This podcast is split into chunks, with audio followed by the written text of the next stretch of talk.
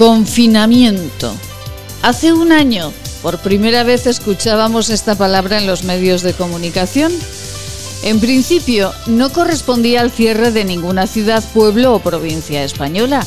Era Italia, el norte de Italia, quien comenzaba el confinamiento. Un brote de una nueva enfermedad obligaba a las autoridades italianas a cerrar. Aquí, en nuestro país, nos pareció oportuno, exagerado, extraño, cualquier adjetivo podía aplicarse. Un año más tarde, esta palabra es parte de nuestras conversaciones, es un hecho que asumimos. Hace un año todo era extraño. Se cerraba una gran región italiana, pero no sus aeropuertos, con lo cual el tráfico entre países continuaba difundiendo el virus. Ya lo había hecho a mitad de mes en China, pues a pesar muy a pesar de cerrar Wuhan, los vuelos por el Año Nuevo chino se continuaron produciendo. Vuelos con miles de personas hacia todo el mundo. Desde el inicio, este SARS-CoV-2 ha sido un despropósito. Nos cogió por sorpresa, nos desconcertó y sobre todo se quedó en manos de los políticos, no de los técnicos. Se llama la ideologización de la medicina.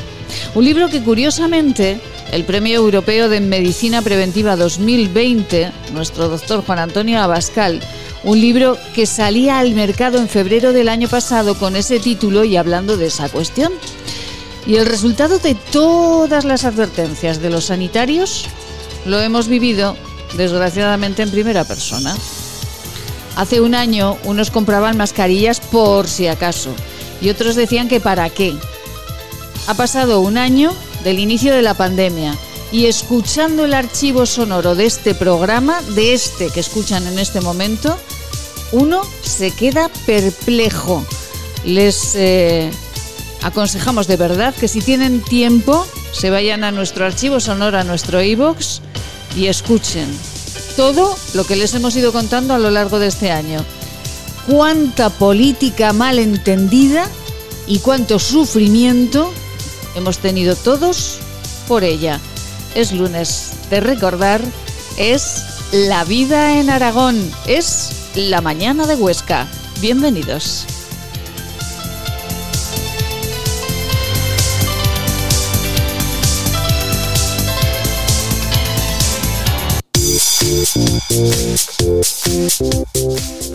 Laboratorios CIDES patrocina los titulares del día. Thank you.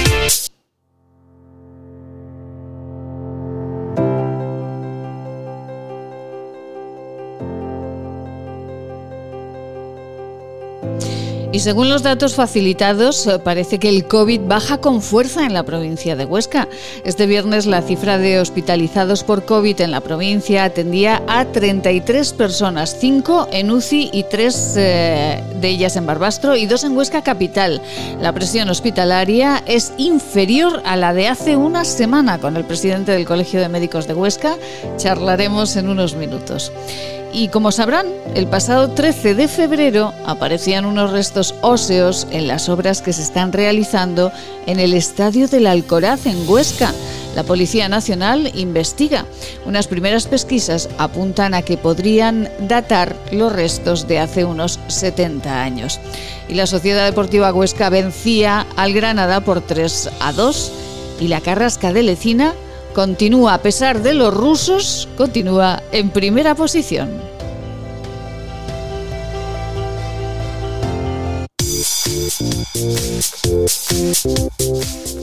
Laboratorios CIDES patrocina los titulares del día.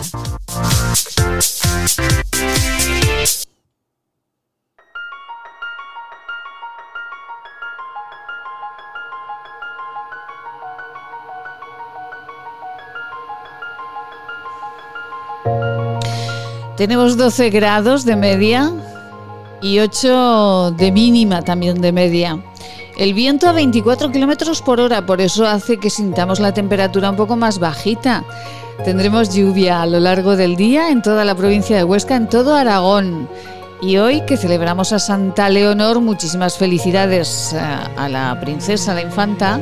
Por Santa Leonor remata el carbón si sale el sol.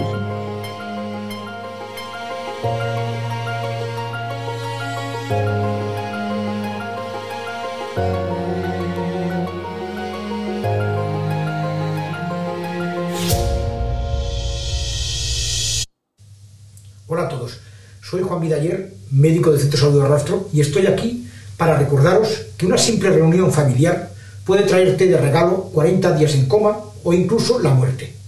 Hola, soy Cristina Lueza, médico del Centro de Salud, tu médico. El hospital se llena de pacientes COVID. Si te accidentas o tienes una enfermedad, no tendrás sitio en la UCI.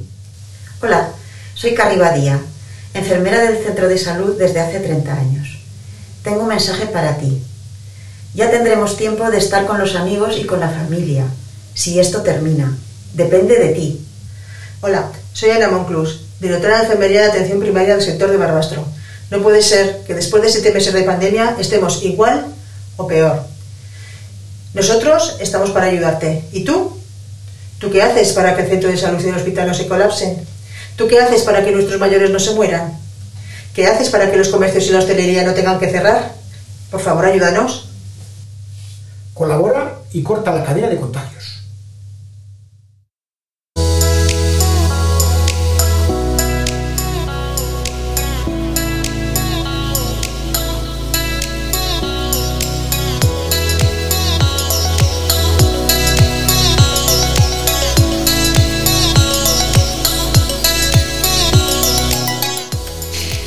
Qué bonito día, qué bonito día para pasear. Pero hombre, no me digan que aunque no haya sol, pues uno se pone las botas de agua, coge el paraguas o el chubasquero y se pone a pasear, que es eh, un tiempo maravilloso para, para ello.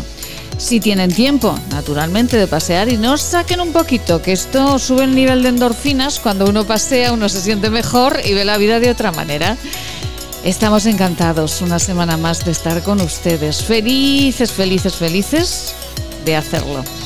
Y fíjense que mm, de verdad que les, recomendamos, como decíamos en nuestro editorial, que se vayan a nuestro archivo sonoro, que se vayan al iBox de La Vida en Aragón o que vayan a la página de maitesalvador.com, maite con Y, maitesalvador.com, maite con Y, y allí encontrarán todo lo que hemos trabajado en el último año especialmente, pero bueno, todo lo que llevamos trabajando desde hace pues muchísimo tiempo.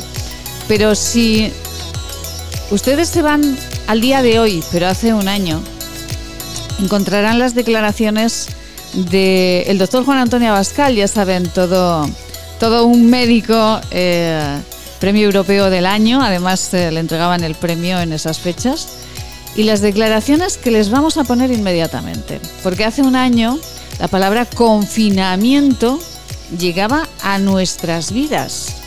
Confinamiento.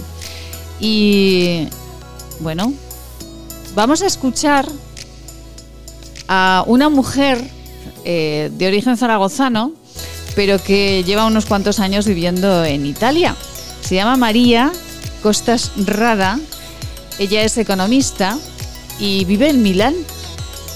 Y queremos que escuchen la comparativa de lo que ella nos contaba hace un año con todo lo que ha sucedido a lo largo de este en el que nos encontramos.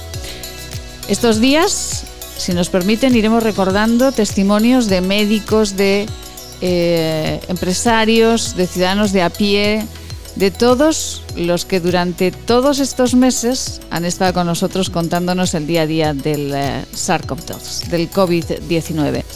María Costas Rada, en Milán, la llamamos. Y esto es lo que sucedía cuando en España todavía no teníamos ni idea de lo que estaba sucediendo en el mundo y de los que se nos venía encima. María Costas, muy buenos días, María. Hola, buenos días. Ay, María, María, casi no conectamos con Milán, qué barbaridad. Eh, ayer no pudimos hacerlo por un problemita que tuvimos eh, al marcar tanto número de teléfono, María, ya nos disculpará, que no los marcábamos todos, fíjese.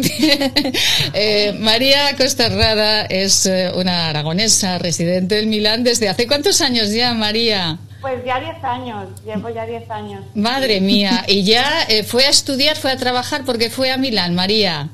Bueno, pues fui, vine aquí primero como el Erasmus, luego encontré al que soy mi marido. Ay. Entonces volví a acabar la carrera y ya vine aquí y desde entonces pues trabajo aquí. Bueno, pero vamos a ver, María, que usted es aragonesa y tiene un acento italiano ya tremendo, ¿eh? Hombre, es que son 10 años son muy parecidos, entonces ya sí, Es maravilloso. Eh, bueno, María, ¿cómo, ¿cómo están en Milán? Me, me escribía ayer, estuvimos escribiéndonos un poquito porque no pudimos eh, contactar. Bueno, eh, decirle a, a, Marisa Rada, su madre, que es una maravillosa colaboradora de esta casa, una mujer a la que queremos muchísimo, que esté tranquila, ¿no, María? Exacto, exacto. Nosotros estamos, la verdad, muy tranquilos, llevamos tranquilos desde el principio eh, de la epidemia, porque bueno, en estas situaciones yo creo que lo principal es mantener la calma, el sentido común.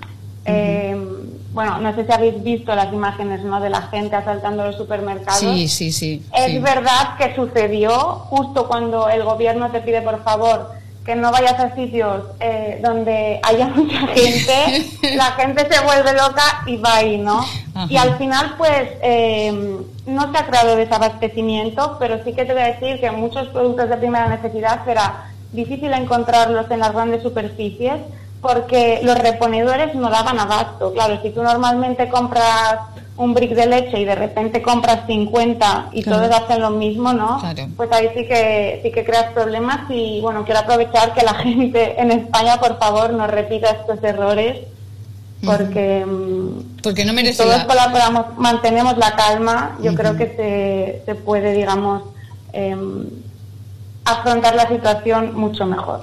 María, usted, eh, como decimos, vive en Milán desde hace 10 años. Eh, eh, Milán, en este momento, su diario, porque hay que explicar que el gobierno italiano, dicen las autoridades, dice la Organización Mundial de la Salud, que no es uno de los países que mejor eh, o, la sensación que se tiene desde España es que es uno de los países que mejor está tratando este asunto del coronavirus, cerrando esta parte para que el resto de Italia eh, pues eh, esté mm, más apaciguada y tenga menos posibilidad de contagio.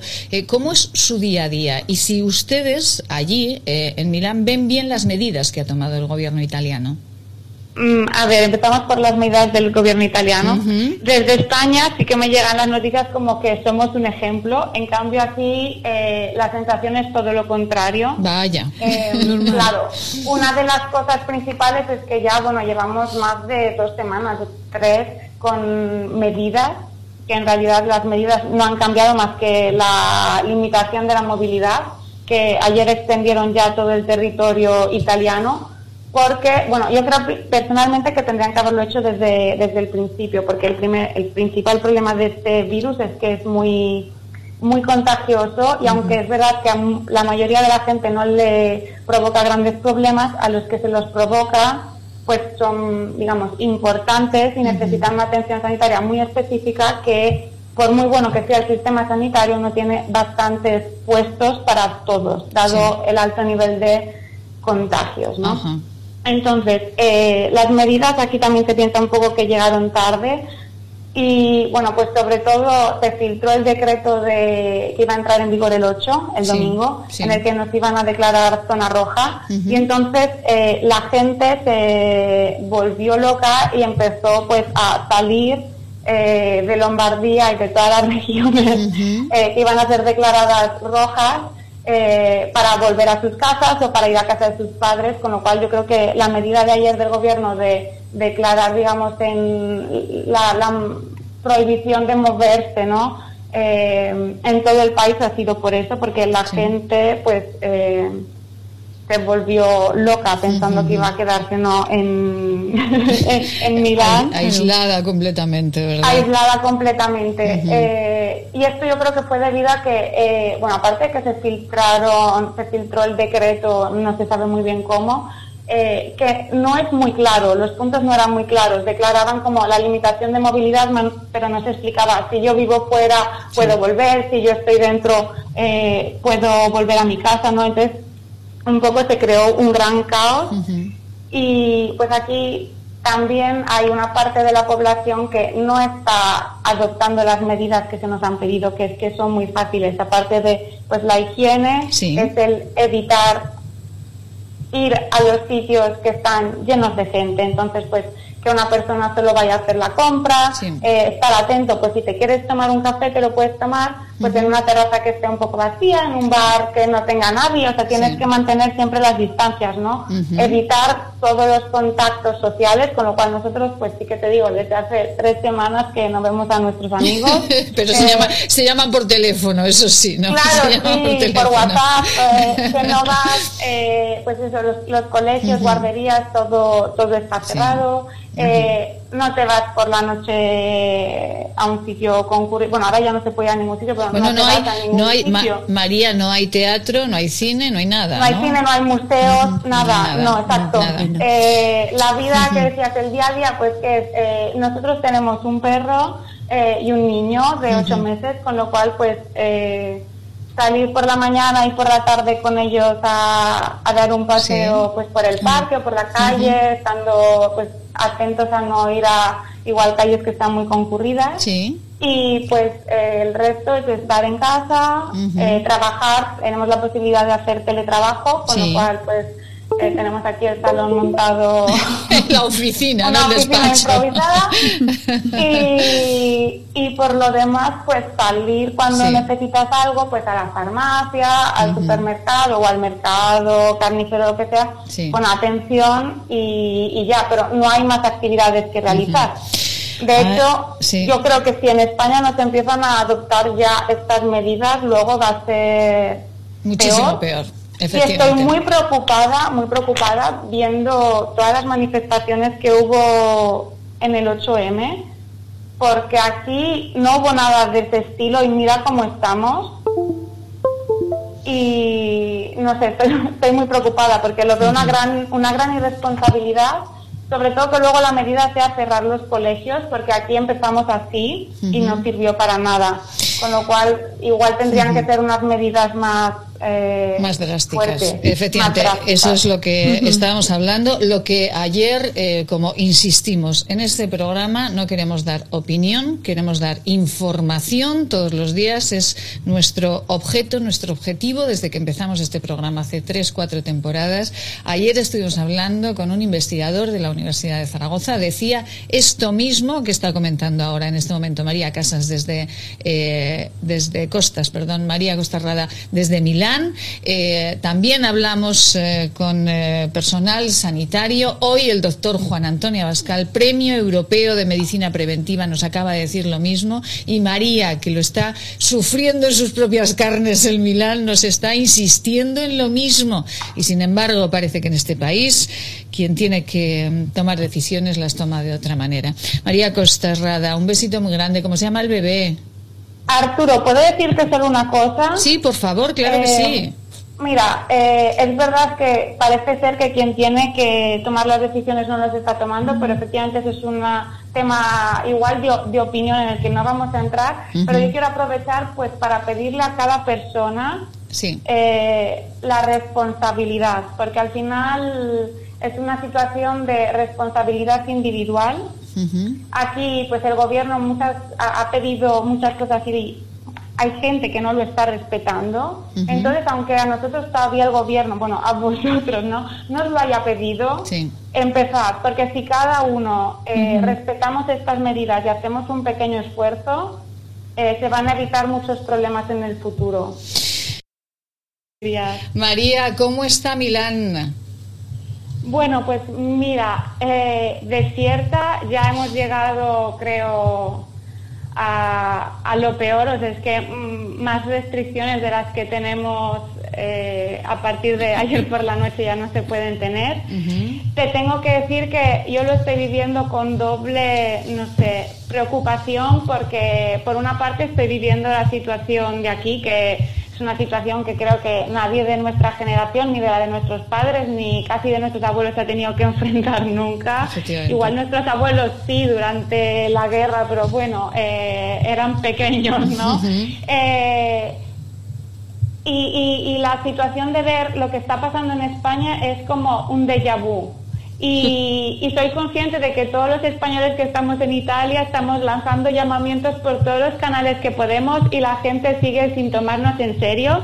yo sé que tu programa no es de opinión, pero escuchar a la concejal decir lo que acaba de decir se me ponen los pelos de punta. Pero ¿por qué María? Eh, María, eh, además, eh, María Costa Rada ha sido un descubrimiento. Les digo a los oyentes, se lo he dicho a ella, y, y bueno, la hemos adoptado de corresponsal en Milán porque María ha sido un descubrimiento absoluto por la clase claridad, por lo didáctico de sus palabras y porque nos advertía ya, la primera vez que conectábamos con ella desde Milán, nos advertía cosas que están pasando en este momento eh, en nuestro país. María, por, eh, ¿qué estamos haciendo mal o qué está viendo usted ahora desde Milán? Eh, mire, primero de todo, que esta situación es una situación que no tendría que gestionarse localmente, o sea, los ayuntamientos, las comunidades autónomas no tendrían que tomar decisiones. El gobierno central tendría que quitar todo poder y gestionarla a nivel nacional. Porque lo que ha pasado aquí, y sigue pasando, porque ahora te pongo un ejemplo, pero es que eh, los ayuntamientos han tomado ciertas decisiones, se peleaban con las regiones,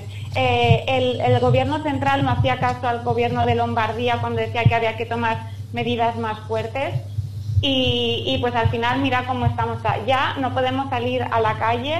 Eh, para pasear al perro puedes pasear alrededor de tu casa. Eh, tienes que llevar una autocertificación para justificar si sales a hacer la compra, si sales a pasear al perro, si vas al médico. O sea, una situación absurda. No hay funerales. O sea, si ahora mismo falleces, no tienes derecho a un funeral todas las bodas, todo cancelado. Entonces, eh, ¿cuál ha sido el problema? Pues que el brote empezó aquí, como ha empezado, podríamos decir, en Madrid. Sí. Y cerraron también los colegios y cerraron las universidades. ¿Y qué pasó? Pues la gente con los niños en casa, quejándose, ¿qué hago? Tal. Mucha gente se cogió vacaciones, se fue a la playa, se fue a esquiar por todo el país.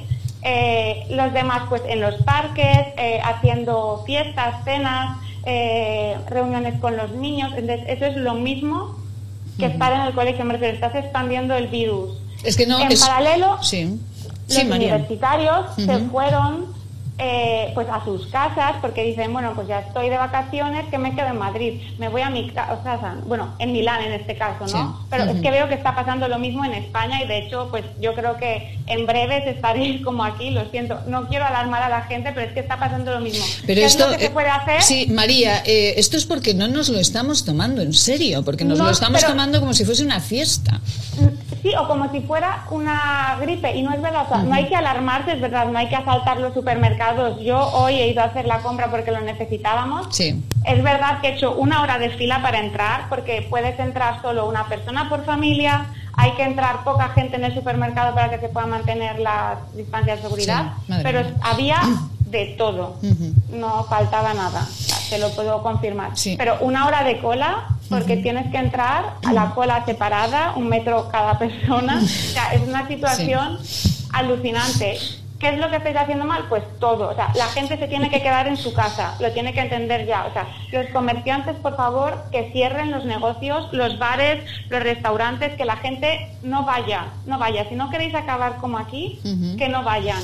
Porque el, o sea, el drama económico será, sí, pero mejor unas dos semanas que aquí que vamos camino de seis. María, eh, ¿usted cuántos días, seis semanas lleva ya en casa? No, seis semanas no, pero hasta el 3 de abril pues calcula. Si es desde mitad de febrero, más o finales de febrero y tal. Sí. Y lo que nos quedará, porque a saber si el 3 se puede. María, un beso muy grande, eh, un beso muy grande a toda la familia. María Costerrada es una aragonesa que marchó a estudiar a Milán. Ahí encontró el amor, tiene un niño precioso, una familia maravillosa y con ella estamos sabiendo las últimas noticias. Eh, desde Milán son muchísimos los españoles, los aragoneses que viven en Italia, que están estudiando, trabajando allí y por eso nuestro interés también en saber cómo están. María, un beso muy fuerte. Muchísimas gracias por la información tan veraz. Gracias a ti. Gracias. Feliz día. Un besito Arturo, al pequeño. Igualmente, sí, eh, sí, de parte. Bueno.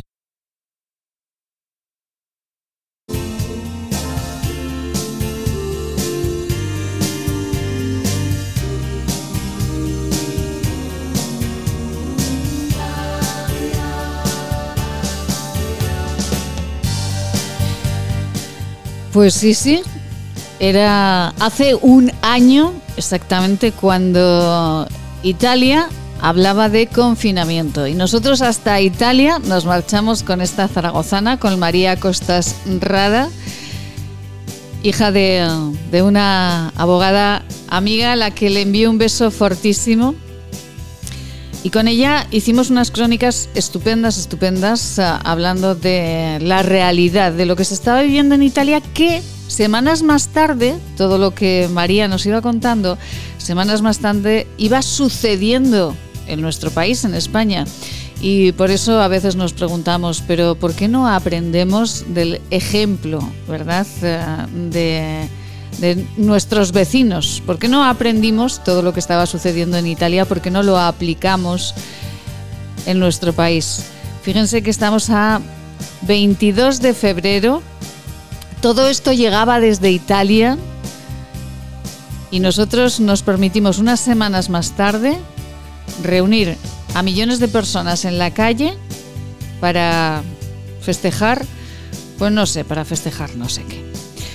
Bueno, pues eh, este es el testimonio y en nuestra segunda hora, ahora nos vamos a marchar con unos consejos y con el presidente del Colegio de Médicos de, Huesca, porque afortunadamente las cifras un año más tarde están bajando y en la provincia de Huesca pues eh, los niveles eh, están más, que, más que para dar alegrías. Y en nuestra segunda hora recordaremos al doctor Juan Antonio Abascal cuando decía, también un día como hoy, que la cuestión del COVID se estaba ideologizando, que no se estaba dejando a los técnicos resolver la situación, que a él le faltaban muchos datos.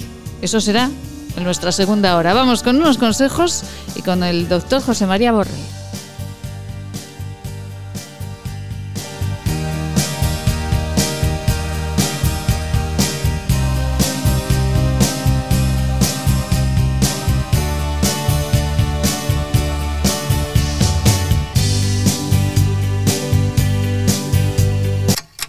Anuncio terminará en 20 segundos, pero el hambre de millones de personas no acabará nunca si no nos ayudas. Contágiate de solidaridad para acabar con la mayor pandemia que sufre el planeta, el hambre. Porque hay contagios necesarios que no transmiten ninguna enfermedad y salvan vidas. Ayúdanos. Entra en manosunidas.org y colabora. Cuide su salud. CEIDES les ofrece sus unidades de clínica y laboratorio para el diagnóstico y tratamiento de enfermedades infecciosas parasitarias de transmisión sexual y de tránsito digestivo y salud intestinal en Policlínica del Alto Aragón, en la calle Pedro Sopena, número 12 de Huesca. Plaza Imperial, a solo 15 minutos del centro. Cine, bolera, restaurantes, juegos infantiles, pádel, ocio para todas las edades, en las que volverás a enamorarte de Plaza Imperial. Imagina tenerlo todo para pasártelo en grande. Haz tu planazo en Plaza Imperial. El origen de la belleza está en la naturaleza Elixium by Tour es la primera gama premium de cosmética ecológica certificada con el prestigioso Ecocer Cosmos Organic. Elixium by Tour, cosmética que atrapa la belleza. Hola radioyentes, soy Seila. Os mando mucho ánimo. Hay que pensar que cada día que pasa es un día menos. Todos juntos lo superaremos.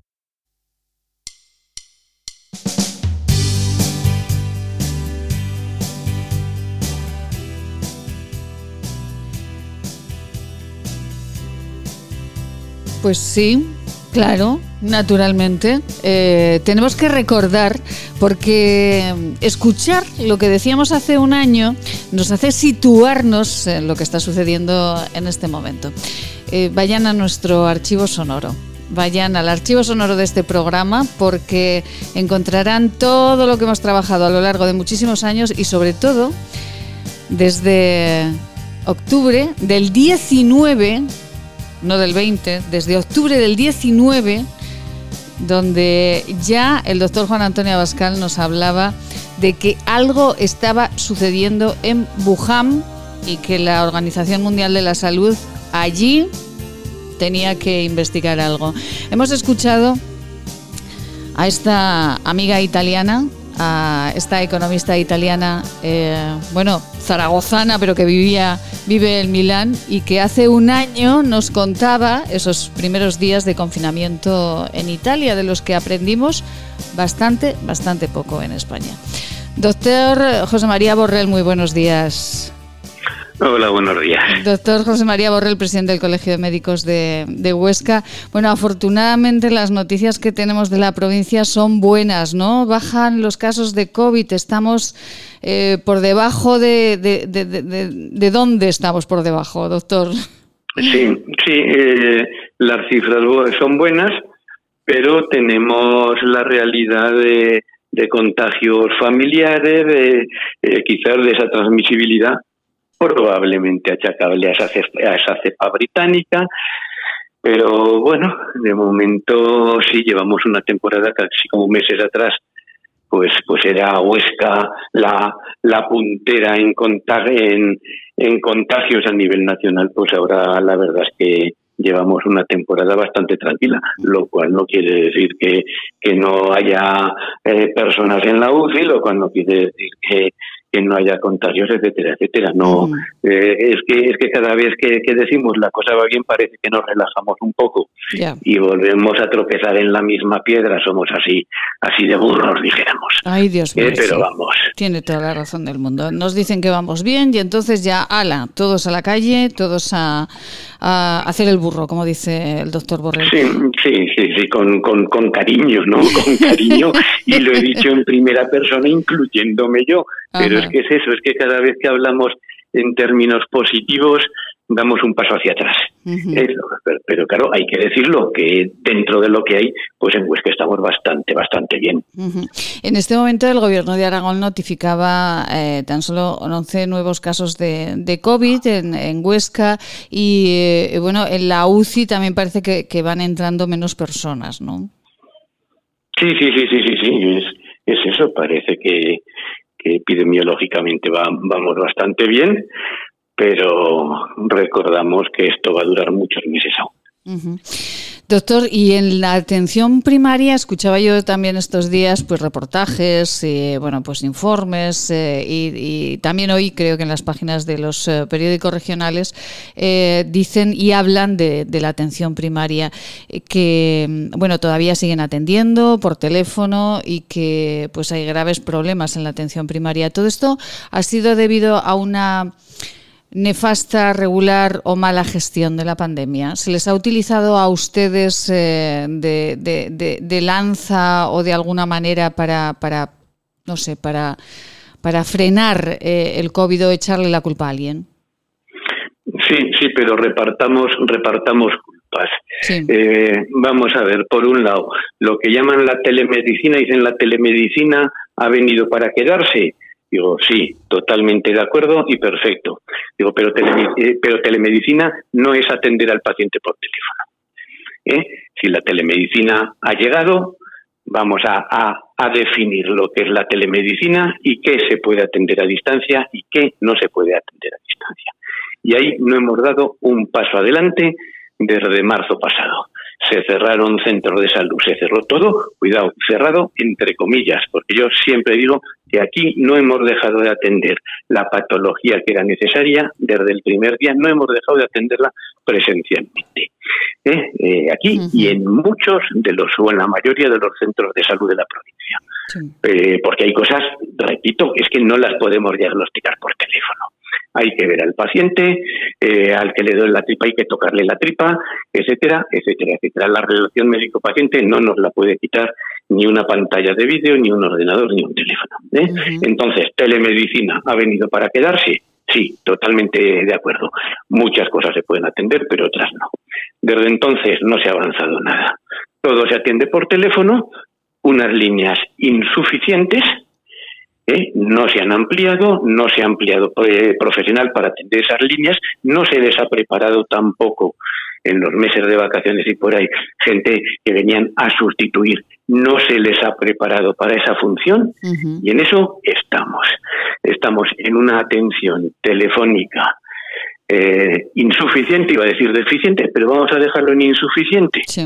Y a partir de ahí, mucha patología eh, se está complicando, mucha, mucha gente se está, se está quedando con una atención deficiente, etcétera, etcétera, etcétera. Eh, ahora bien, eh, no lo sé si soy muy, muy pesado, yo yo sigo hablando, como he dicho, que vamos a repartir culpas. Sí, sí, sí, no, no, no, lo estamos escuchando con muchísima atención y nos parece muy interesante, doctor, de verdad. Entonces, ahí está, la, eh, la Administración tiene mucha culpa en que no ha mejorado ese sistema. Sí. A partir de ahí, estamos oyendo continuamente, y yo mismo pues lo he podido comprobar, o personas, lo difícil que es acceder al médico, lo difícil que es que nos atiendan, e incluso, y ahí vamos a entonar los profesionales el mea culpa, e incluso en determinadas situaciones ha podido haber o hemos podido estar algún profesional que no hemos atendido adecuadamente o nos, eh, nos ha costado atender a una persona que requería atención presencial. Todo eso es cierto. Ahora bien, el decir, con esto que tenemos, los de atención primaria están encerrados y no nos atienden, eso es falso. Estamos en primera línea eh, mm, y, y, lo, y lo más claro, la explicación más clara es la cantidad de compañeros que han caído enfermos y la cantidad de compañeros de atención primaria que incluso han fallecido pues por estar en primera línea, eso, eso es cierto. Que hay deficiencias, por supuesto. Ahora bien, aquí viene la tercera parte de la culpa.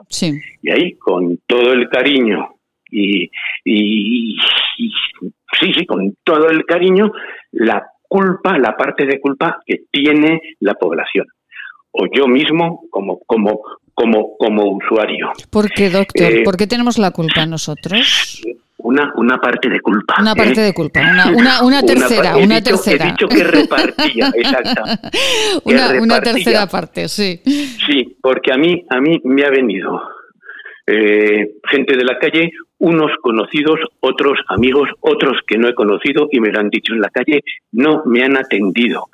Digo, démelo por escrito, por favor en lugar de, ir diciendo no nos atienden, por favor, cada vez que somos mal atendidos, cada vez que no hacemos bien las cosas, escriban. Es la forma de atajar el problema, porque la cuestión no está ni, ni, ni que el sistema no me atiende ni que los profesionales no me atienden.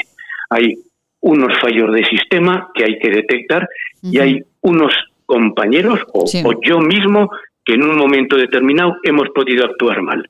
No podemos salpicar a todos. Si no protestamos, si no escribimos y desde el primer momento hubiéramos escrito eh, es decir, llevo 17 veces llamando y no me ha contestado. Si dejáramos constancia escrita, todo esto estaría, estaría resuelto. Pues eh, tiene ¿Eh? toda la razón del mundo, doctor, porque en este país somos mucho de hablar, hablar, hablar, pero no pasar a la acción, de poner verde o de protestar, pero de protestar en nuestra casa o en la tertulia de café del bar, pero no pasamos a la acción, ¿no? Ah, así es, y no avanzamos, y no avanzamos por eso. efectivamente. o sea que que carguemos las pilas todos y vayamos en esa en esa dirección. Eh, porque es cierto, yo mismo he conocido situaciones de decir, en efecto, te han atendido mal. Pero, ¿qué tengo que hacer yo con eso? Mm, das eh, eh, vamos o denunciarlo en, en, los colegios o, de, o denunciarlo en el mismo centro de salud. Una hoja de reclamación por favor. Yo aquí en mi centro de salud se lo dije al administrativo digo tú no tienes que reñir con la población todo el que venga protestando seguro que tiene una parte de razón dale la hoja, incluso le ayudaremos a rellenarla. Porque ¿Eh? eso, esa, esa hoja, doctor Borrell, eh, esa hoja, eh, después nosotros rellenamos, porque seguramente ahora a algunos se nos ha encendido la bombillica y, decimos, bueno, pues vamos a rellenar la hoja. ¿Esa hoja dónde va después? ¿Llega al, a, a, la persona responsable que tiene que poner más líneas de teléfono, más médicos? Sí, llevará, llevará la vía reglamentaria, se puede se puede presentar, está desde luego en todas las dependencias del sistema público de salud. Eh, hay hojas de reclamaciones eh, se pueden entregar en ese, o si no lo quiere entregar en ese, se puede entregar en otra, en, otro centro de salud, en el hospital, en, en, administración. Se puede, se puede, es decir, me la quiero llevar a casa y quiero escribir ahí, la pueden presentar y a partir de ahí llevar a la vía reglamentaria. Si es en el centro de salud, pasará automáticamente al coordinador, a la coordinadora del centro de salud. Si es competencia suya, eh, lo responderá. Si no es competencia suya, lo elevará a la dirección, llevará hasta, hasta arriba a quien tenga la capacidad de gestionar eso.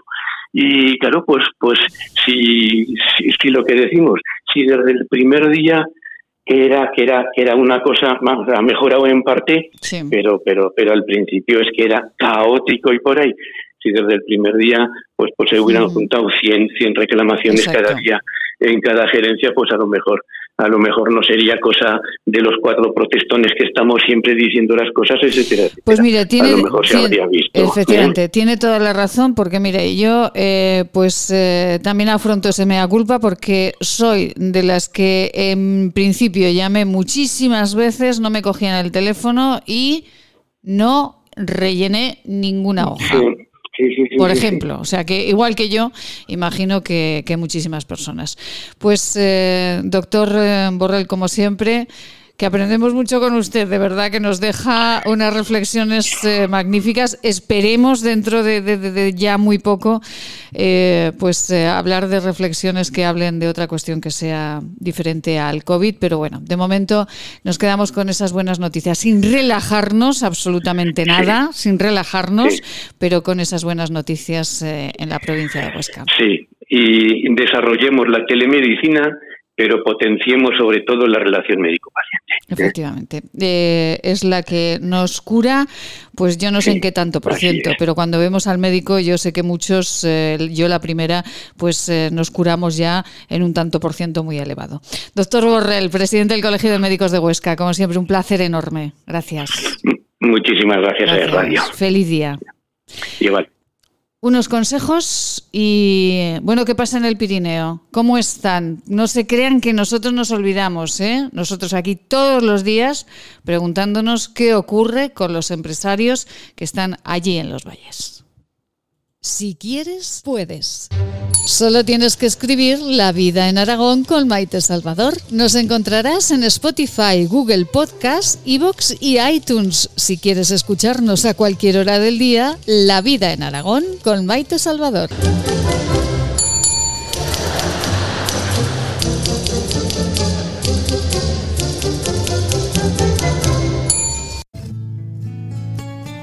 ¿Quieres regalar salud y belleza?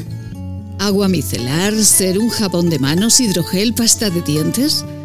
Acaricia a las personas que quieres con la cosmética bio creada por la farmacéutica Marcela Valoroso. Encuéntranos en esquinature.net con descuentos especiales hasta final de mes. Y si quieres un regalo diferente de empresa, seguro podemos ayudarte. esquinature.net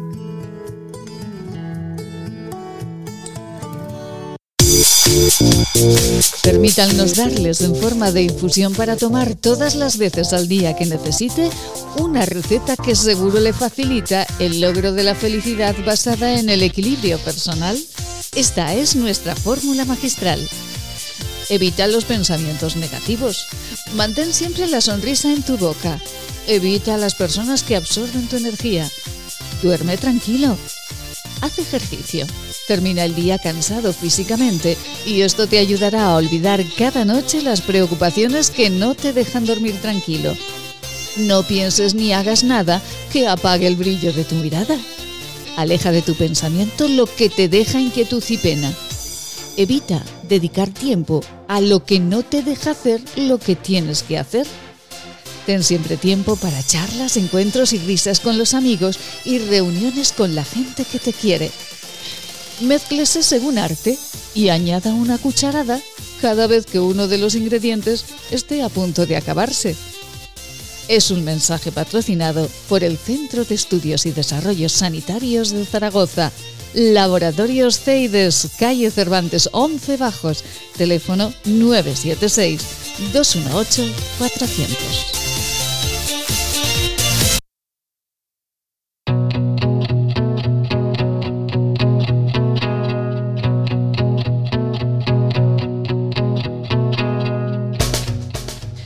Qué hermosa, qué hermosa la receta de la felicidad que aplicamos, nosotros la aplicamos diariamente en nuestra vida, esa receta de la felicidad del doctor Juan Antonio Abascal. Ay, cómo le echamos de menos, eh, de verdad, eh, allá donde esté. Ay, que está con nosotros todos los días aquí. Ha estado durante muchísimos años y está, sigue estando el doctor. Ainhoa Lozano, muy buenos días. Hola, buenos días, Maite, ¿qué tal? Bueno, eh, que no nos olvidamos de, del Pirineo. Nosotros todos los días damos un repasito de cómo están las cosas. ¿Cómo están, Ainhoa? ¿Esto mejora, no? ¿Han empezado a trabajar en Jaca? ¿En eh, Sayel no? ¿Cómo va todo? Bueno, pues eh, parecido, ¿no? A días atrás. No, aquí no hay actividad. Eh, los fines de semana sí que se nota que sube eh, pues algunos ostenses a pasar el día o el fin de semana, pero estamos muy muy lejos de lo que venía siendo una temporada de esquí normal como como pues como el febrero del año pasado.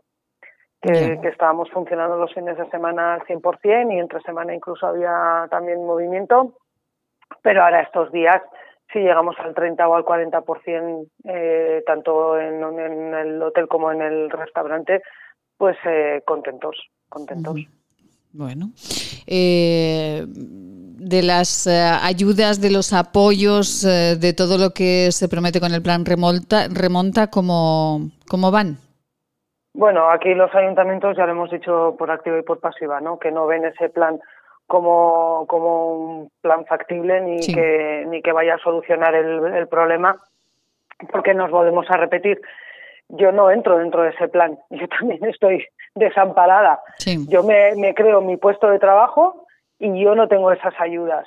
Entonces, ese plan no es válido para, para, para todos los valles ni para todas las personas que trabajamos en los valles, pues por las razones que ya hemos dado, ¿no? Que los ayuntamientos no lo ven porque no hay tantas, tantos puestos de trabajo como personas han solicitado esos, esas ayudas y luego por otro lado que nos quedamos al margen muchísimos otros trabajadores, tanto en hostelería como, como en comercios, eh, tiendas de más servicios, o sea que no es un, no es un plan que, sea viable para todas para todas las personas que estamos en, en los valles porque hay muchos eh, tipos de, ayudas que necesitamos y no ese plan contempla una parte no contempla todo. Entonces nos quedamos muchos fuera de, fuera de la ah. fuera del bombo. Entonces no, no es justo. Claro entonces no se puede decir el plan remonta remonta soluciona los problemas de los valles pirenaicos eh, soluciona una parte eh, a una parte de trabajadores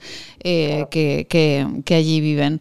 Eh, Ainhoa mm, han seguido siguen las manifestaciones de esos Pirineos sí. Sí sí sí, esta semana tenemos en, en, en esto en Ainsa han convocado una y nosotros pues estamos pensando en hacer algo también para este fin de semana, pero algo un poco diferente, más eh, más notorio quizá. Ya os iremos avisando porque estamos ahí pensando en hacer dos o tres cosas distintas que no sea la cacerolada y, la manifestación, sino en hacer algo un poco más más llamativo y por supuesto contar con todos vosotros para que nos ayudéis a, a, difundirlo. Bueno, pues aquí estamos. Nosotros ya sabe que, aquí estamos y que el apoyo que necesite nosotros eh, se lo brindamos desde este programa, desde La Vida en Aragón. Este programa está pendiente absolutamente de todo lo que sucede pues eh, con, todas, eh, con todas esas empresas de los valles del Pirineo que en este momento pues necesitan de todos nosotros porque bueno pues todos, todos estamos sufriendo este momento y algunos un poquito más que, que otros. Eh, cuando se abran las provincias, ¿esto será distinto, Ainhoa? Sí, porque, a ver, tenemos clientes de toda la geografía española y por las redes sociales el apoyo es eh, constante y luego todos dicen lo mismo, que tienen unas ganas locas de venir a visitarnos a la montaña, pues porque, bueno, tienen sus tienen muy buenos recuerdos y muchos tienen su segunda residencia y otros pues quieren venir y desconectar, etcétera. Entonces, las perspectivas son buenas, pero, pero claro, hay que tener en cuenta que seguiremos con aforos, con restricciones y con muchas cosas que hay que llevarlas, por supuesto, porque no queremos que sanitariamente el problema se, se agrande, pero claro, eh, mm, hay que hay que seguir eh, viendo el problema. El problema no se no se va a acabar porque en Semana Santa, si es que nos dejan trabajar en Semana Santa, porque vengan muchas personas y ya, ya estemos funcionando. O sea, el problema no se acaba, el problema sigue. Y ahora me estaba acordando y tengo aquí delante eh, la idea de por qué surgió el grupo Aramón, ¿no? Y que dice que era con el objetivo de impulsar el desarrollo económico y social de las comarcas en las que opera mediante la creación de una oferta de turismo de esquí y montaña moderna e innovadora. Pues, pues todo esto que lo borren, que lo borren y que hagan otra cosa. Porque Ay, Dios mío, no se para nada de lo que era. Eso es. Ahí no, aquí llegan los informativos. Seguimos hablando. Hasta ahora. Perfecto. Muchas gracias, Maite.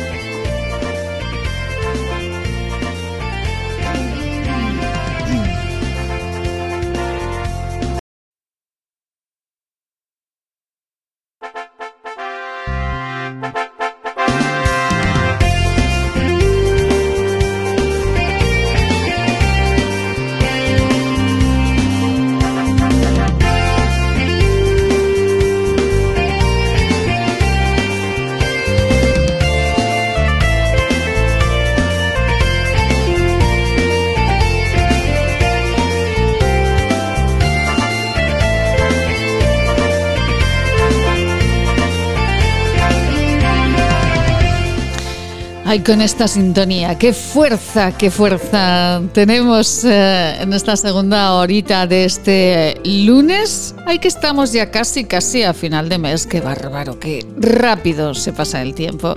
Y con buenas noticias, eh, con el doctor Borrell, presidente del Colegio de Médicos de Huesca, hemos confirmado esas buenas noticias. Bajan los casos en nuestra provincia, pero no hay que bajar la guardia. Hay que estar constantemente alerta, sin miedos, pero alerta y no nos pongamos ahora a celebraciones familiares porque la fastidiaremos, como decía el doctor Borrell. El gobierno de Aragón notifica 11 casos nuevos de COVID este lunes en la provincia de Huesca uno menos que en la jornada anterior, pero hay menos casos eh, en las UCIs y menos hospitalizaciones, con lo cual estamos pues eh, más que contentos eh, en esta mañana de Huesca. Y hemos recordado también en nuestra primera hora lo que mm, conversábamos hace un año justamente cuando esa palabra confinamiento pues nos llegaba desde Italia con María Costas Rada, economista que vive en Milán. Con ella hablábamos de cómo estaban los italianos en aquel momento y de que, bueno, nos advertía María, fíjense, María nos advertía, por favor, por favor, eh, no cometan los mismos errores eh, en España que en Italia, fíjense en nosotros y no cometan esos errores. Pues miren, los cometimos y así nos fue durante muchísimos meses. Y vamos, eh, en esta segunda hora, nos eh, marcharemos con nuestra abogada de cabecera, con Marta García Asta. Con ella seguiremos hablando de, divorcio, de separación, de mutuo acuerdo. Recordaremos palabras del doctor Juan Antonio Abascal y también de la Sociedad de Deportiva Huesca con Marielo Moreno. Pero antes, escuchen.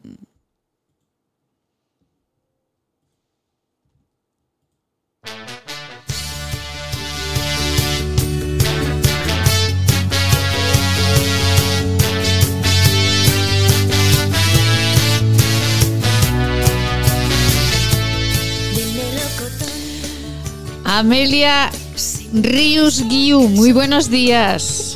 Buenos días, Maite Salvador Tolón, que yo también me acuerdo de tus apellidos,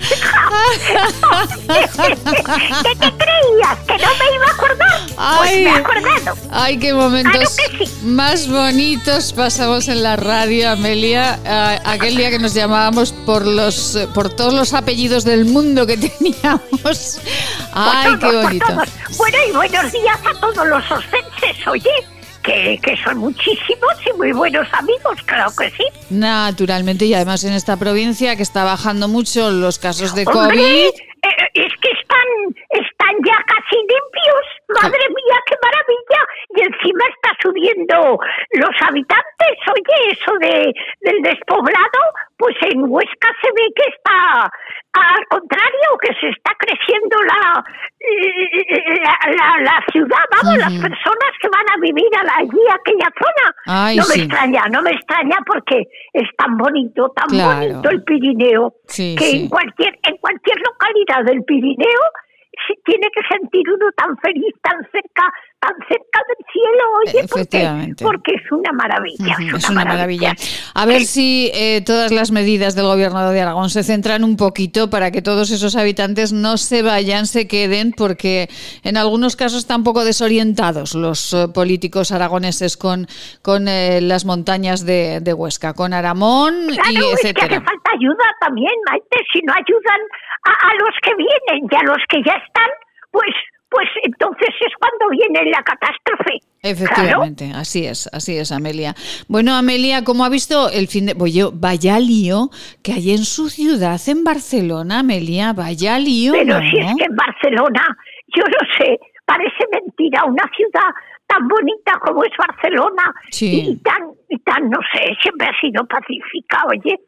Yo me acuerdo cuando yo iba de chavala, era una ciudad maravillosa, bueno, y todos sus alrededores, lo mismo la montaña, eh, eh, las estaciones de esquí de allí también son fantásticas, bueno, ya de la playa y el puerto y el mar, ¿qué vamos a decir?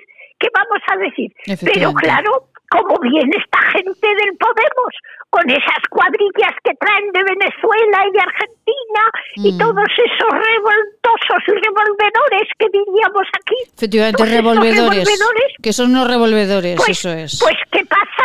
Pues que aquello, pues que, que lo están hundiendo, oye, la economía con lo que ya tenemos de la pandemia. Y encima esas circunstancias que se están dando de guerrilla urbana, porque eso es una guerrilla urbana, Maite. Hay que ver, destrozando las tiendas, destrozando los bancos, destrozando todo, todo, todos los contenedores, toda la ciudad. Oye, una ruina y, metiéndose con los vecinos, amenazando a los vecinos que les tiran cubos de agua. Sí, sí. claro.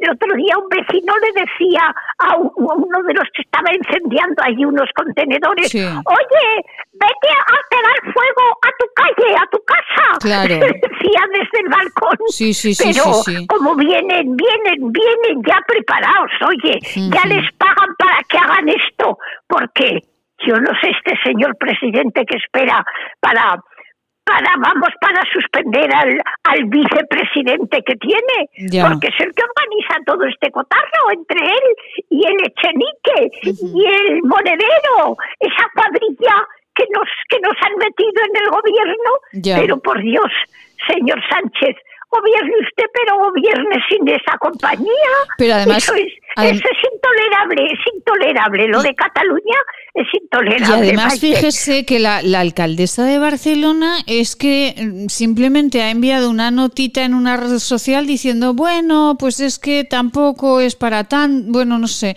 exactamente la frase no la recuerdo, pero vamos, que no le daba mucha importancia a esto, ¿eh? Y le están destrozando la ciudad. Qué bárbaro.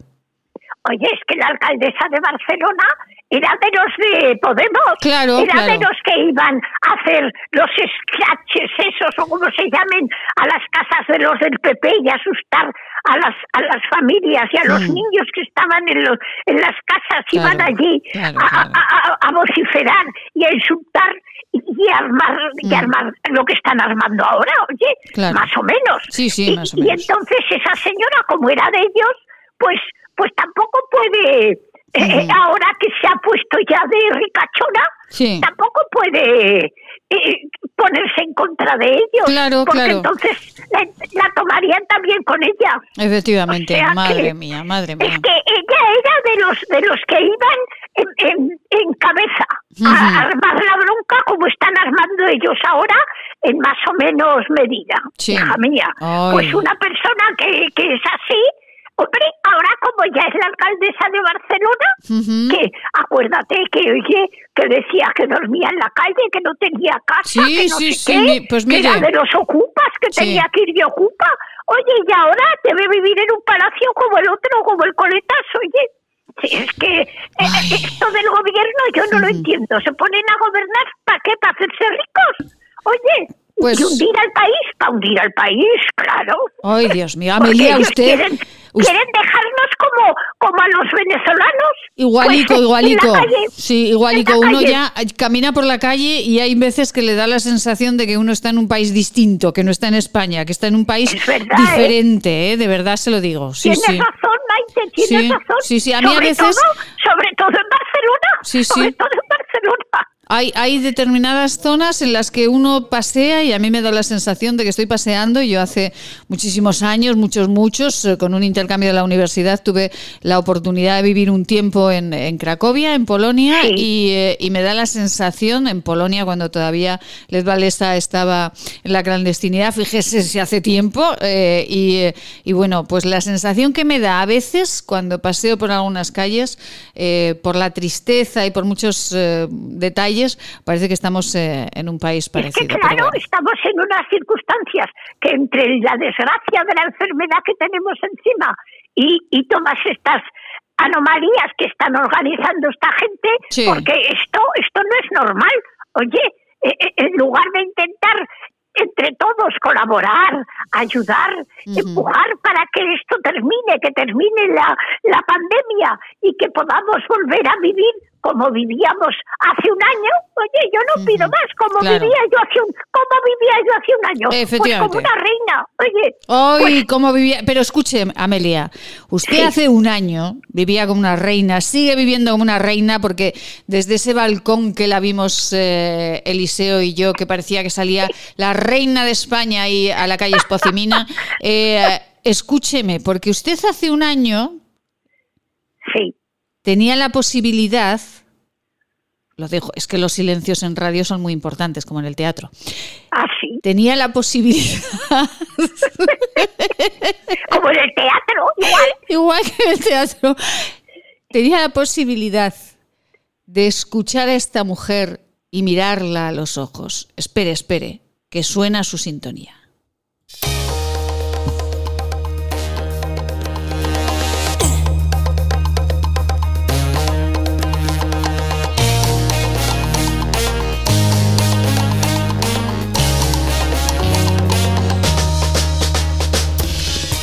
Ahí suena la sintonía, aparece ella por la calle, camina,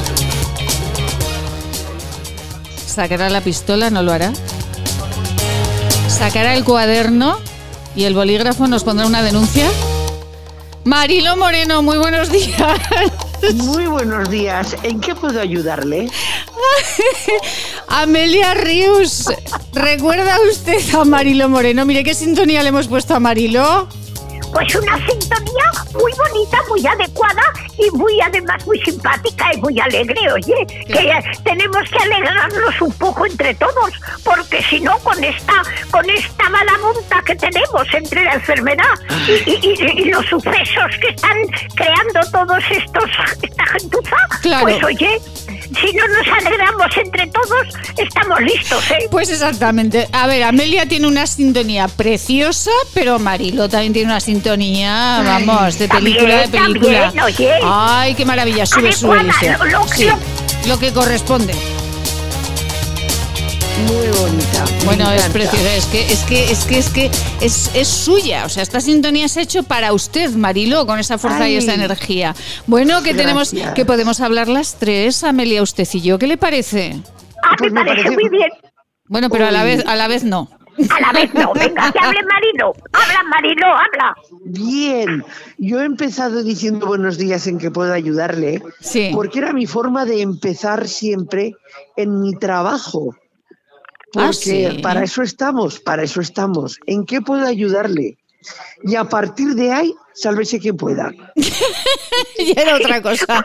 eso dirán los catalanes. Todo, todo dependía, todo, a ver, todo dependía de cómo viniera eh, la persona. Efectivamente, Marilo. Claro. Eh, desde aquí, eh, desde aquí una cosita, desde aquí un apoyo, no lo hemos dicho hasta ahora, pero los que nos siguen en este programa saben que siempre nosotros estamos con la Guardia Civil, la Policía Nacional, la Policía Local, con todos los militares españoles y estos días que están teniendo tantos líos, tantos problemas en Barcelona y en otras ciudades. Un abrazo muy fuerte a todas las personas, a todos los cuerpos y fuerzas de seguridad del Estado que eh, vigilan, que hacen que este país sea seguro. Un abrazo muy fuerte a todos ellos. Y Marilo, usted que durante tantos años ha velado por la seguridad de los zaragozanos, un abrazo muy fuerte también para usted, porque lo que acaba de decir eh, es algo muy importante. ¿En qué puedo ayudarle? Para eso está la policía. Siempre, siempre. ¿Para qué, ¿En qué puedo ayudarle? Y a partir de ahí, el que, el que te viene de frente es el que marca el camino. Si, estás, si, si viene dispuesto a que le des un consejo, le das un consejo. Si viene porque le acabas de poner una sanción y te viene a reclamar, pues le, le, explicas lo que hay y punto. Si viene con ganas de agredir, pues mira, eh, eh, yo decía en mis tiempos reducir la normal convivencia ciudadana y ahora también nos están alterando la normal convivencia ciudadana de una manera que ya se ve, no hace falta que yo lo diga. Y los cuerpos, los cuerpos y fuerzas de seguridad últimamente, digamos que no se sienten muy apoyados. Eh, porque, a ver, cuando yo entré en la policía, lo único que llevaba era el bolso, porque no teníamos ni walkie, ni teléfonos, ni, no llevábamos pistola, no llevábamos defensa, no teníamos más que la defensa de la palabra. Y me ha tocado bailar de todas las maneras. Ya. Eh, eh, esto es muy. Yo, yo sé lo que es eso. Yo he vivido los años de, de, la. Bueno, de, después de la democracia, cuando todavía, cuando todavía se hacían los altos que se decían saltos. ¿Saltos? ¿Qué son los saltos, Marilo? Pues una manifestación no autorizada en cualquier sitio, donde ah. te cruzan coches, te quemaban lo que caía, te llovían los... En, el Paseo de Independencia me acuerdo que un día me, llevaban, me, me llovían los adoquines por encima de la cabeza, porque aunque teníamos nosotros orden por jefatura de que nos retiráramos, porque éramos, estábamos solamente para la circulación, y ya he comentado que no llevábamos ningún tipo de defensa ni nada de nada. Sí, sí, sí. Pero como yo siempre he tenido el, el la idea de que el policía está para ayudar, pues ahí estábamos, yo me retiraba, pero no me retiraba a, esconderme, sino y un día una señora mayor que me dijo que tenía una urgencia, pues ahí que me tuve que ir en medio de la manifestación a ver si había suerte, a ver si había suerte, y, me, y, se paraba y se paraba un poco, porque los de un lado los conocía de cuando yo hacía teatro y los del otro lo llevaban el mismo uniforme que yo, más o menos. O sea, que decir que entonces he vivido ese, ese momento y cada vez que lo veo, la verdad, me duele Enormemente. Es que. Y no, me, pongo a llorar de puro milagro. Es que eh, lo que no entendemos de verdad, Marilo, y lo explicaba muy bien Amelia hace un momentito, eh, es que son grupos profesionales que están llegando a nuestro país eh, para, para, para molestar y para, para no sé, pues, pues para crear un ambiente que no corresponde a, este país, a ver, ¿no? por supuesto que esto no tiene nada que ver con lo que yo estoy contando, porque lo que yo estoy contando eran otro momento, otras circunstancias. Y yo eh, recuerdo, yo misma he estado en manifestaciones. O sea, yo antes de entrar en la policía y hacía teatro con un grupo que eran todos, francamente, eran todos de, lo que fuimos luego el PAR, la CHA, o sea, éramos una mezcla grande los de los de el, Partido Comunista. Sí. Y, y, para mí han sido siempre amigos y compañeros y ciudadanos para mí de lo más respetuoso independientemente de las ideas que ellos quisieran llevar a cabo, que no tenían nada que ver con las ideas que están llevando a cabo esta gente que se llama ahora de izquierdas, no tenían nada que ver, para nada. O sea, el respeto al, al, al, al ser humano era lo primero y el respeto y la cultura era también primordial. Y entonces eh, eh, creo que soy un ejemplo de lo que vivimos entonces, de que yo luché por la igualdad, pero luché totalmente. O sea, yo ya comento que fui a, una, a las manifestaciones que había que yo consideraba que eran justas, que entonces había manifestaciones justas, ¿eh? De verdad. Pues yo allá que iba, pero no iba a quemar ni a, nada. O sea, y además otra cosa muy buena, yo siempre me reía con la gente que íbamos, que tampoco he ido a tantas, ¿eh? mucho cuidado. Después de entrar en la policía, ninguna, todo se ha dicho de paso. Pero antes de eso, a las íbamos a la hora de ir a tomar, en vez de gastarnos, como hacen ahora, en vez de gastarnos el dinero en el bar escuchando música, nos íbamos a protestar pero llegaba a las nueve y media y a las diez había que estar en casa. Claro, Esa claro, es otra. Esa es otra, claro. Ah, y, si, escucha, y si llovía, ni locos, ni locos salíamos a la calle. Ya, ya, ya, ya. es que son, son historias completamente diferentes y lo que, estamos, lo que estamos viviendo en este momento eh, va más allá de un tema político, porque en este eh, país... Exacto, exacto. Es que no tiene nada que ver con... mejor dicho, tiene todo que ver con el, con el tema político. Lo que no tiene nada que ver es con la reivindicaciones que tendríamos que estar haciendo todos los ciudadanos, que son muchas las cosas que tendríamos que salir a la calle a protestarte continuo, y aquí no se mueve nadie, nadie se mueve. Yo la primera que soy, palabra de honor, que yo sería la primera que iría y que voy en cuanto me llamen y me digan, porque la verdad es que no es justo. Y, me voy a meter con la ley, con, la ley trans, que, que, para mí todos los respetos, ¿eh? Todos los respetos, pero llevo un rebote porque lo que me molesta es haber leído en el boletín oficial, o sea, en el boletín de la provincia, en Huesca, que me estáis escuchando en Huesca y lo digo, en Huesca, que reserven, que hagan plazas específicas en, una oposición, en, en un, mm. eh, para, para, para personas trans. Vamos a ver, pero una persona trans, por mucho que, o sea, yo considero que a la persona hay que respetarla a todas. Me da igual que sea trans, que sea blanco, que sea negro, que sea Mm, mm, por diosero total, que sea el millonario del mundo, me da igual, todo el mundo es igual, pero yo no sabía de que una persona trans tenga que ser trans para atender a una persona en, un lugar público, no, o sea, tiene que trabajar y responder con responsabilidad de lo que esté haciendo, pero a mí me da igual que se acueste con que le dé la gana y que se vista y se ponga la ropa que quiera. Claro, pero entonces es que, claro, está, al final vamos a discriminar a... o sea, es, que, la discriminación positiva al final se va a volver en nuestra contra. A ver, es que lo que estoy hablando es el boletín oficial de, la provincia del otro día, o sea que no me invento nada. Y luego, la, otra, lo mismo a nivel, a nivel nacional.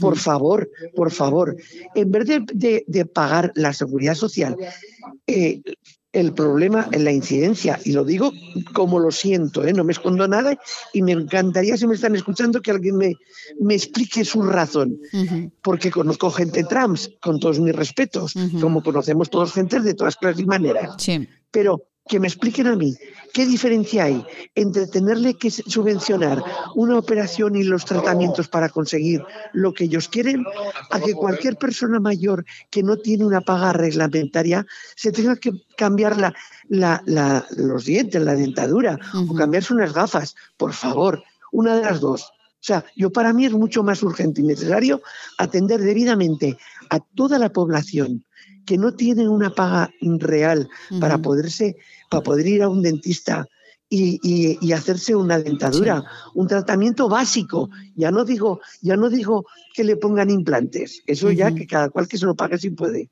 pero un tratamiento básico, por favor.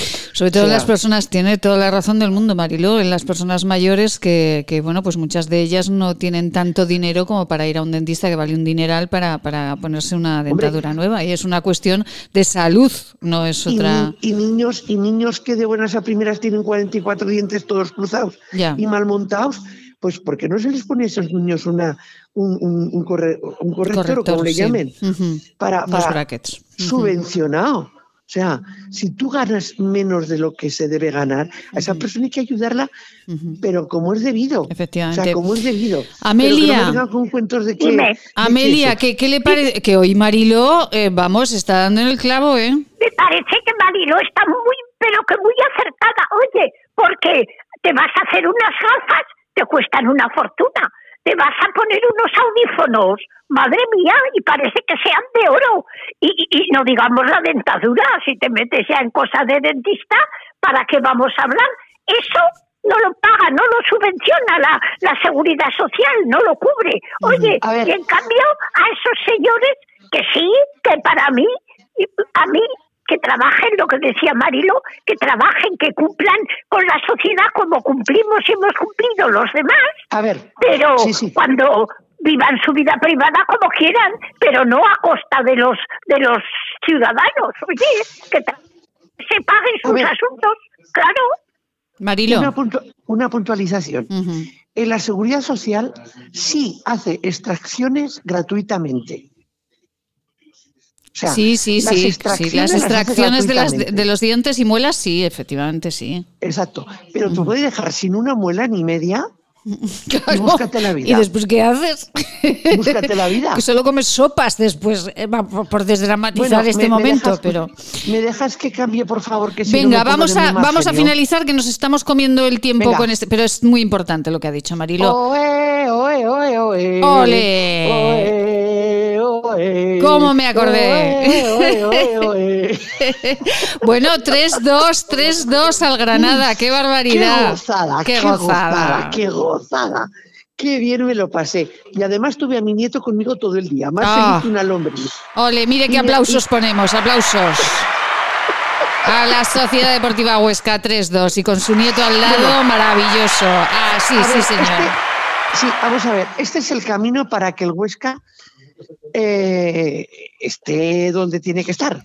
Eso ahí por la mitad, ahí por la mitad. Venga, que vamos, que venga, vamos. que vamos, que vamos. Pues por la mitad para arriba. Venga, que vamos. Que vamos. Pues la semana que viene más, que como hemos consumido el tiempo hablando de otras cuestiones, pues eh, pero, me ha parecido súper interesante. Amelia, Amelia, ¿sabe, sabe que, que, le tuve que regalar la trenza de Almudebar a Mariló porque fue la no es que acertase, pero fue la que más se acercó. Ah, ah, entonces, qué favoritismo, ¿eh? ¡Qué favoritismo! si no aceptó, aceptó. el enchufe, el enchufe. Bueno, el enchufe, el enchufe. Bueno, señoras, un placer. Haces bien, haces bien. que Marilo se lo merece. La próxima, Amelia, la próxima, Amelia, la próxima para, la próxima para usted y que no se entere nadie. Hasta mañana, señoras. Mire, que ponemos las dos sintonías Eliseo, las dos sintonías. Adiós, adiós, hasta mañana. Adiós.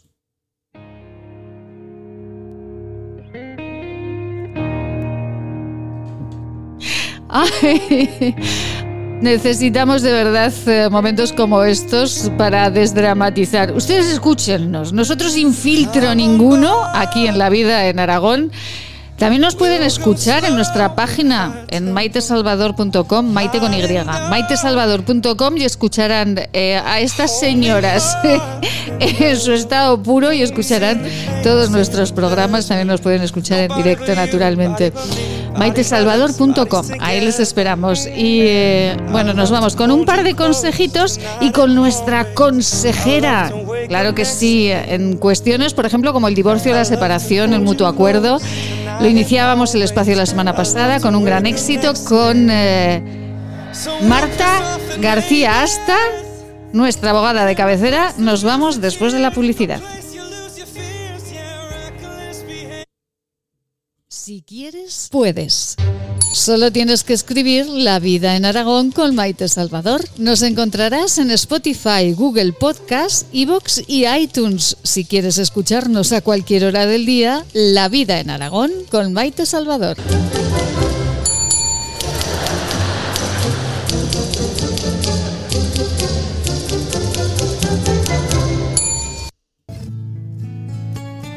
¿Quieres regalar salud y belleza? ¿Agua micelar, ser un jabón de manos, hidrogel, pasta de dientes? Acaricia a las personas que quieres con la cosmética bio creada por la farmacéutica Marcela Valoroso.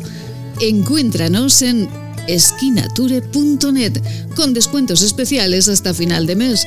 Y si quieres un regalo diferente de empresa, seguro podemos ayudarte. esquinature.net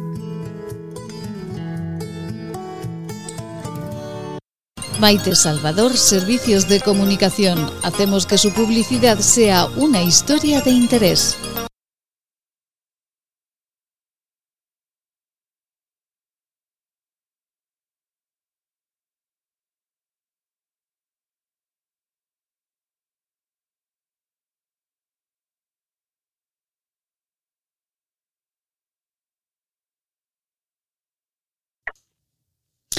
Ya saben que nosotros todos los lunes tenemos la buenísima costumbre de acercarnos a un despacho muy especial, a un despacho aquí en Huesca, a un despacho donde nos espera Marta García. Hasta Marta, muy buenos días.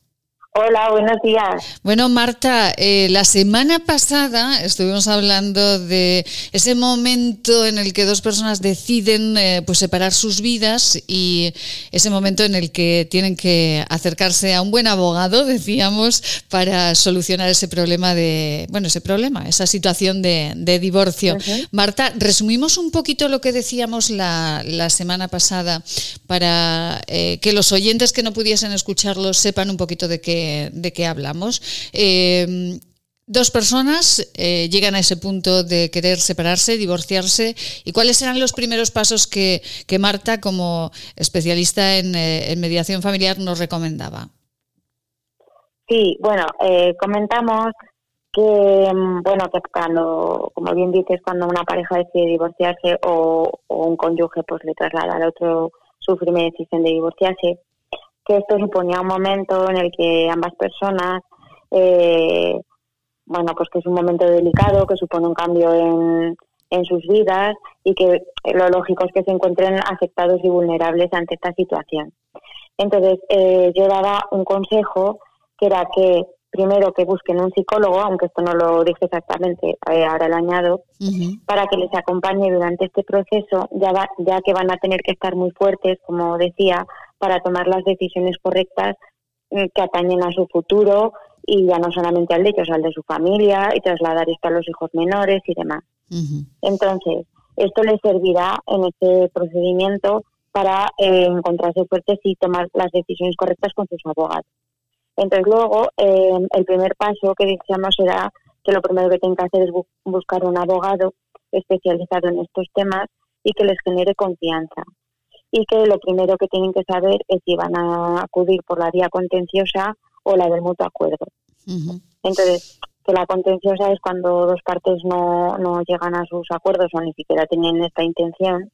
Entonces comienza con una demanda que el otro contesta y cada uno pide pues las medidas respecto a la vivienda, hijos, pensiones, eh, bienes, etcétera. Y el juez es el que decide en la sentencia. Entonces, eh, yo aconsejé eh, la vía del mutuo acuerdo y principalmente pues hablamos de, este asunto. Pues que el mutuo acuerdo era cuando las partes de manera amistosa o, bueno, pues que como decíamos, no, no es un momento fácil, pero haces de chipas corazón y consideras que para un futuro es mucho mejor para los propios cónyuges hacerlo de esta manera. Sí. Y sobre todo cuando se tiene familia. Y eh, bueno, pues que se hacía a través o bien de dos abogados, ¿no? Cada uno con su propio abogado, o bien pues a través de la mediación familiar o con un abogado en común. Entonces, que lo que hacen tanto con dos abogados como con uno en común es eh, que en un contrato, digamos, bueno, lo que llamamos el convenio regulador o el de pacto de relaciones familiares, que regula todos estos aspectos, pues tanto los patrimoniales como lo de los hijos y demás, eh, bueno, pues que se firma de mutuo acuerdo y entonces hay una sentencia en este sentido. Es mucho menos dramático, ¿verdad? Llegar a ese mutuo acuerdo no es fácil. Eh, nos decía eh, Marta la semana pasada que desde luego no es un momento sencillo. Eh, no, es el mutuo acuerdo, pero que para llegar a ese punto pues ha habido un proceso, ¿verdad? De, decir, ha habido un proceso de dejar a un lado pues el enfado, el egoísmo y todo lo que tenemos negativo para, para alcanzar ese, ese punto positivo. no es tan sencillo, pero si llegamos a ello sí que es mucho más fácil a, la hora, sobre todo, eh, dejando a un lado los, los bienes materiales, que ya hablaremos de ello otro día, pero sobre todo hablando de los niños, ¿no? Porque ahí eh, los niños, que son siempre los perjudicados, con mutuo acuerdo parece que todo va un poquito mejor, ¿no? Es más sencillo. Sí, claro, evidentemente. Evidentemente las relaciones a futuro pues son mejor. Y bueno, independientemente de esto, eh, eh, bueno, pues eh, existe un ministerio fiscal en el caso de que hay hijos menores que siempre van a velar por los intereses del menor, ¿no? O sea, que ya los padres lo dejan de mutuo acuerdo como contencioso y demás, pues siempre va a primar eh, que, que los menores se vean lo menos afectados posible por esta situación, que sus vidas cotidianas eh, sean, sean las mismas y digamos que sean los progenitores los que eh, sean ellos no los que en todo caso pues cambien sus vidas para que la, vida del menor siga completamente igual. Respecto pues por ejemplo que continúen yendo al mismo colegio que sigan viviendo en la misma ciudad que sigan viviendo en el mismo domicilio y sean los padres pues los que hagan las visitas eh, o, los, o, los, acuerdos que hayan acordado no pero que sea la vida del menor digamos la que se vea lo menos afectada eh, por esta decisión de sus padres.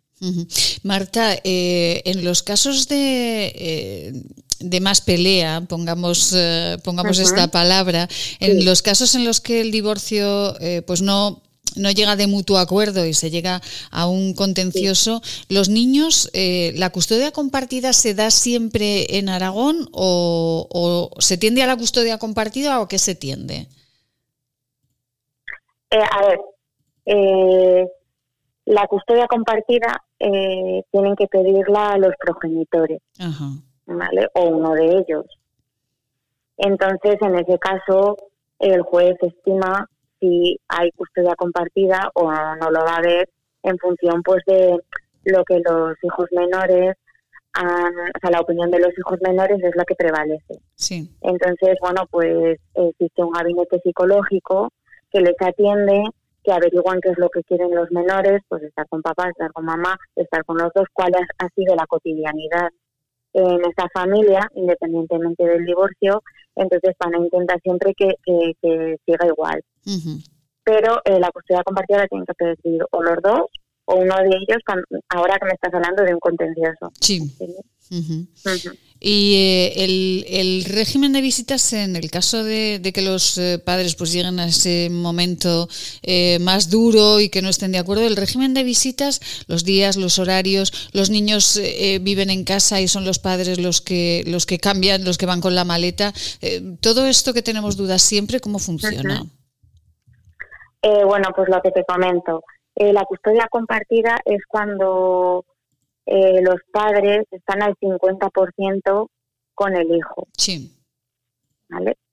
O con los hijos. Sí. Eh, entonces, em, bueno, lo normal en estos casos es que una pareja, como ya no es pareja, vivan cada uno en un domicilio diferente. Entonces, en la custodia compartida eh, van a pasar el 50% con los hijos menores y son los hijos los que van a tener dos domicilios o bien eh, ¿me entiendes? ¿no? Los domicilios porque van a estar el 50% con la madre y luego otras veces pues irán a la casa del padre eh, en igualdad de condiciones. Entonces van a, van a, pasar a tener ahora dos domicilios. O bien eh, están en el mismo domicilio, evidentemente pueden conservar, eh, estar el menor siempre en la misma vivienda y que sean los padres los que cuando les corresponda eh, sus días de custodia vayan o sea, sean ellos los que se trasladen a esa casa, pero siempre los padres van a tener que tener un segundo domicilio, evidentemente, cuando el uno o el otro no están. Y en un resumen de visitas, lo que ocurre es que eh, el menor vive eh, con el progenitor, con el padre, ¿vale? Para que nos entendamos, que eh, tiene la custodia individual. ¿Vale? O sea, el, padre que va a vivir con el menor pues va, va seguramente a conservar esa persona el domicilio familiar para que sea donde esté el menor. Y la otra persona pues vivirá en otro domicilio y eh, lo que tendrá será un régimen de visitas que también puede ser tan amplio y tan flexible que sea prácticamente parecido. Eso ya depende de, de los casos. Cada, cada caso es un mundo, ¿verdad? Imagino, Marta, cada caso es un mundo y, bueno, pues eh, hay que, hay que dedicar, imagino que, que hay que dedicar muchísimo tiempo a, a, un divorcio, ¿no? Cuando le llega a Marta eh, pues a alguien que, que, bueno, pues eh, desgraciadamente pues su relación, porque es un momento duro para todos, desde luego, cuando le llega un caso, imagino que, que se tiene que poner pues a personalizar absolutamente todo lo que, todos los trámites y, todo lo que, lo que hay que hacer, ¿no? Sí, claro, es lo que comentábamos, que cada caso es un mundo, entonces, pues aunque existan unas reglas generales, que siempre eh, al menor se le va a respetar, eso sí o sí. Sí. Eh, pero claro, hay que intentar ver eh, cómo es la vida cotidiana para, para que todo más o menos siga igual, eh, para que se respeten pues las visitas con los familiares, con los abuelos, que se esté eh, con las celebraciones familiares, vamos, y luego pues las medidas económicas igualmente para que eh, los menores no se vean afectados respecto pues a sus actividades, al tipo de vida que llevan. Entonces, bueno, pues sí. lo que comentábamos, que luego, independientemente de que yo aquí con vosotros eh, os esté contestando y hablando de todo esto, ¿no? Luego es que cada caso es tan particular que, que, no sé, qué que hay que cada caso hay que estudiarlo individualmente y esto, pues hablamos, eh, como comprenderán los oyentes, de generalidades, pero después cada uno es eh, un mundo absolutamente diferente. La mediación, eh, este mutuo acuerdo, parece que siempre es lo mejor, aunque tengamos que hacer de, tripas corazón, como dice Marta García Asta, abogada especialista en, en, mediación, entre otras cuestiones, siempre es pues lo más eh, lo más positivo para todos y eh, intentemos siempre llegar a ese mutuo acuerdo. Por cierto, Marta, ¿cuánto cuesta de media un divorcio en este momento? A ver, es que un divorcio es lo que estábamos hablando, como hay cada caso particular, pues lo que se puede ser, pues depende, ¿no? De, las medidas que haya que tomar, tanto patrimoniales como si tienen hijos o es una pareja sin hijos, si es de mutuo acuerdo, si es contencioso. Entonces, claro, es que depende de los casos, pues puede ir, eh, no sé, desde 400 hasta 3.000, ¿sí? ¿sabes? Que, sí, que depende de... O sea, claro, depende de cada caso, pues existiría un precio. eh, otra duda que tenemos. Eh, por cierto, invitamos a los oyentes a que nos eh, envíen eh, una nota, nos escriban con sus dudas sobre cuestiones que tengan que ver con el derecho al 696-003-710, 696-003-710 y Marta García hasta les contestará cada lunes a, sus preguntas, a sus dudas. Marta, ya sé que es algo muy obvio que todo el mundo sabe, pero ¿cuál es la diferencia entre un divorcio y una separación? Pues a ver, eh, a ver, en la separación existe pues un matrimonio. Entonces, cuando dos personas se casan, evidentemente, eh, bueno, pues viven juntas. Entonces, la, la legalidad del matrimonio precisamente se hace para que estas personas pues convivan legalmente juntas en un matrimonio. Entonces, eh, la separación lo que, lo que conlleva es que dentro de ese matrimonio estas dos personas puedan seguir, eh, bueno, pues que vivan, vivan separadamente, sin romper, digamos, el vínculo del matrimonio, pero eh, tienen una separación como pareja. Ajá. ¿Qué quiere decir? Que pueden volverlo a reanudar y ese matrimonio puede continuar.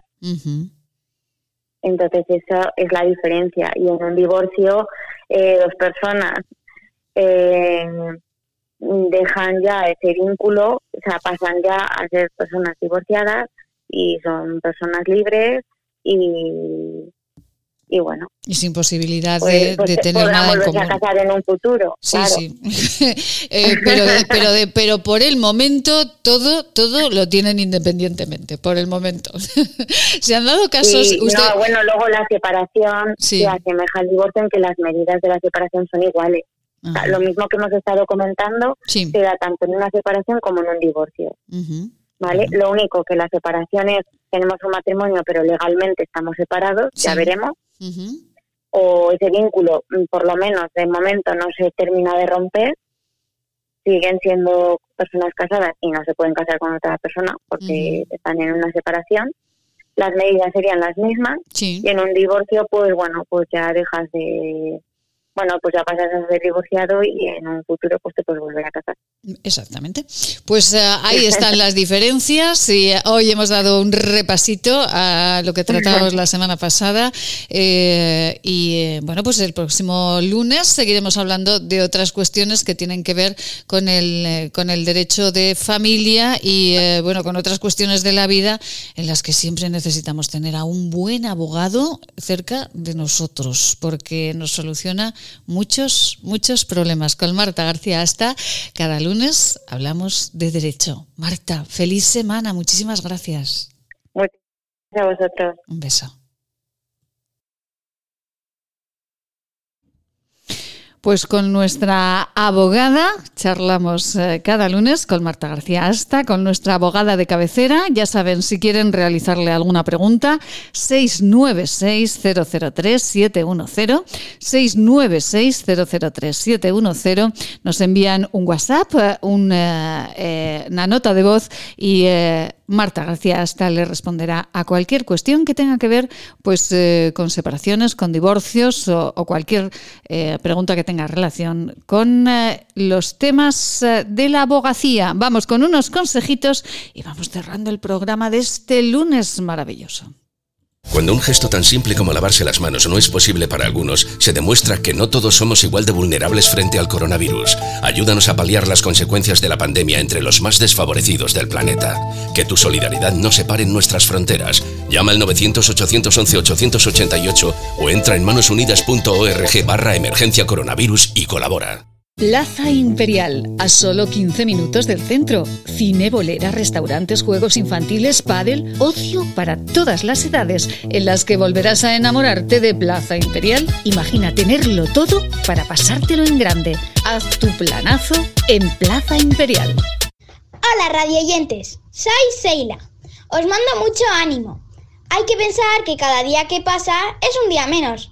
Todos juntos lo superaremos. Marcela Valoroso, muy buenos días. Sí, Marcela, vamos a ver si ya tenemos Marcela. Sí, ahora sí, ahora sí, ahora con fuerza, Marcela. Ay, los teléfonos que a veces nos juegan malas pasadas. Bueno, Marcela, en este lunes, eh, Marcela Valoroso, nuestra farmacéutica, creadora de la gama Elixion, en esa página esquinature.net con cada kilo, esquinature.net, hallarán todos eh, los productos de la gama cosmética. Marcela, en este día así como con lluvia, eh, mal tiempo, ¿qué hacemos con nuestra piel? ¿Necesita algo especial? Pues mm, la piel necesita cuidados todos los días. ¿Qué pasa los días que tiene mucha humedad? Pues si estamos en el exterior para la piel no es malo, porque la tasa de agua que va a haber en el exterior es positiva. Quizás es más malo para la piel un día seco con mucho viento que nos quita la, protección natural que un día como estos que son tan tan grises y tan húmedos porque la piel bueno no está tan mal no está tan mal estos días. Bueno pues eh, eh, nos alegra escucharlo y me ha gustado mucho eso de que la piel hay que cuidarla todos los días que a veces nos da pereciña el desmaquillarnos el hidratarnos y la piel lo necesita Sí, sobre todo ahora que tanta gente hace teletrabajo, que está en su casita y que a las 8 o 9 de la mañana se, se conecta para trabajar, eh, es importante que nos cuidemos, no porque estemos en casa no vamos a tenernos que cuidar, no vamos a tenernos que, que limpiar la piel, que hidratarla, que nutrirla, eh, es una de las rutinas como la como el cepillado de los dientes, que también tenemos que hablar. A ver si esta semana o la que viene hablamos de toda la parte de higiene bucodental. No porque uno no salga a la calle no se va a cepillar los dientes. Efectivamente. No, porque uno no salga a la calle porque esté teletrabajando, no nos vamos a limpiar la piel, no vamos a hidratarla y no la vamos a dejar en condiciones para que ella misma se vaya estimulando y se vaya regenerando. Efectivamente, eh, nos gusta mucho esto que nos dice Marcela, porque parece que estamos en casa y, y bueno, mm, ya afortunadamente dejamos las zapatillas y el chándal a un lado y nos, nos vestimos como si saliésemos a la calle, pero parece que la carita nos olvidamos que hay que estar guapos y mirarnos y cuidarnos y sobre todo que las videoconferencias también nos dejan ver mucho. ¿eh? sí, sí, sí, totalmente. Estamos en videoconferencia con una cara mala, de bueno, no, esto no puede ser. Hay que cuidarnos y, y sobre todo en, esta, en estos cambios de clima que a veces hace calor, a veces hace frío, que estamos con calefacciones artificiales dentro de casa, eso nos deshidrata muchísimo la piel. Entonces, eh, es eh, muy, muy importante que cuando estamos en un clima artificial, pues cuidemos muchísimo el agua, tanto bebiéndola, que es importante beber agua o infusiones eh, para mantener la hidratación de nuestro organismo, no nos olvidemos que la mayor cantidad de, nuestra piel es agua, que se evapora y que tenemos que mantenerla. Efectivamente. la, crema Confort es ideal. Me levanto, me limpio con el agua micelar y aplico la crema Confort de Elixium porque nos va a aportar tanto eh, la estimulación para la renovación celular, esta baba de caracol bio tan rica en colágeno, en elastina, en ácido hialurónico, en ácido glicólico. Es, un, componente tan, tan completo que, nos ayuda mucho a, reequilibrar la hidratación de nuestra piel. Pues con esa crema confort, ese agüita infusiones y ese cuidado que tenemos que tener, sobre todo cuando estamos eh, teletrabajando, nos quedamos. Marcela, mañana eh, dedicaremos más tiempo a Esquinature. Con Marcela Valoroso charlaremos de la higiene bucodental y también eh, charlaremos sobre la piel y sus cuidados. Marcela, será hasta mañana, que hoy nos hemos quedado sin tiempo. Un abrazo para todos y hasta mañana. Hasta mañana, un beso muy grande. Y nosotros nos marchamos. Un consejito estupendo y eh, nos vamos, nos vamos, que nos vamos ya. Hasta mañana, sean felices. ¿Quieres regalar salud y belleza? ¿Agua micelar, ser un jabón de manos, hidrogel, pasta de dientes? Acaricia a las personas que quieres con la cosmética bio creada por la farmacéutica Marcela Valoroso. Encuéntranos en esquinature.net con descuentos especiales hasta final de mes. Y si quieres un regalo diferente de empresa, seguro podemos ayudarte. esquinature.net